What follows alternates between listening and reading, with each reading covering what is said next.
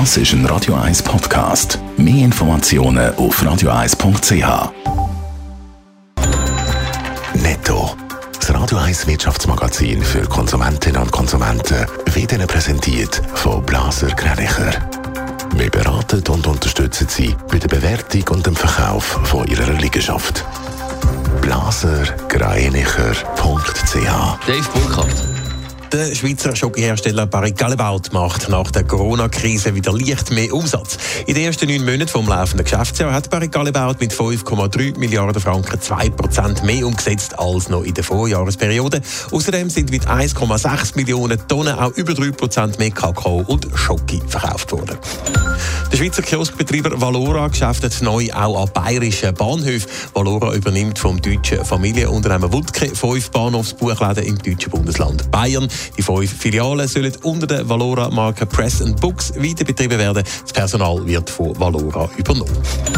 Die Wirtschaft von China die wächst zünftig weiter. Im zweiten Quartal hat die chinesische Wirtschaft im Vergleich zum Vorjahr um 8% können zulegen. Das sagt das Statistikamt zu Peking mit. Der Zuwachs im zweiten Quartal fällt deutlich tiefer aus als noch im ersten. Dort hat er im Vergleich zum Vorjahr um 18% zugenommen. Vor einer Woche ist beim Internetvergleichsdienst Comparis praktisch nichts mehr gegangen. Comparis ist Opfer von einem Hackerangriff geworden. Jetzt wird bekannt, bei diesem Angriff könnten auch Kundendaten gestohlen worden sein.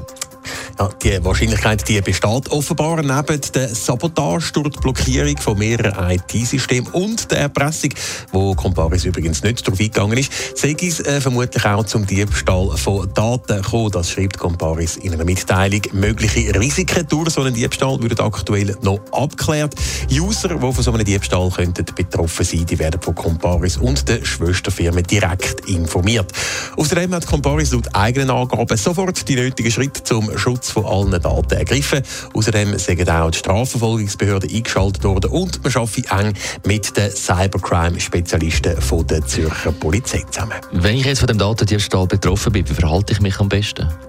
Ja, wenn man im Moment einen Account hat bei Comparis, dann wird dringend empfohlen, sofort das Passwort zu wechseln, egal ob man schon Gewissheit hat, dass seine Daten gestohlen worden sind oder eben nicht.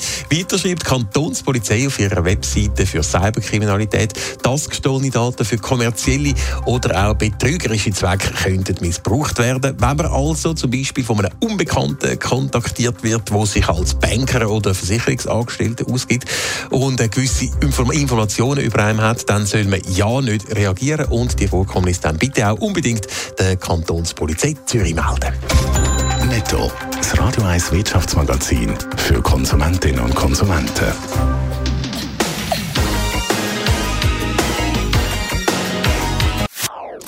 Das ist ein Radio 1 Podcast. Mehr Informationen auf radio1.ch.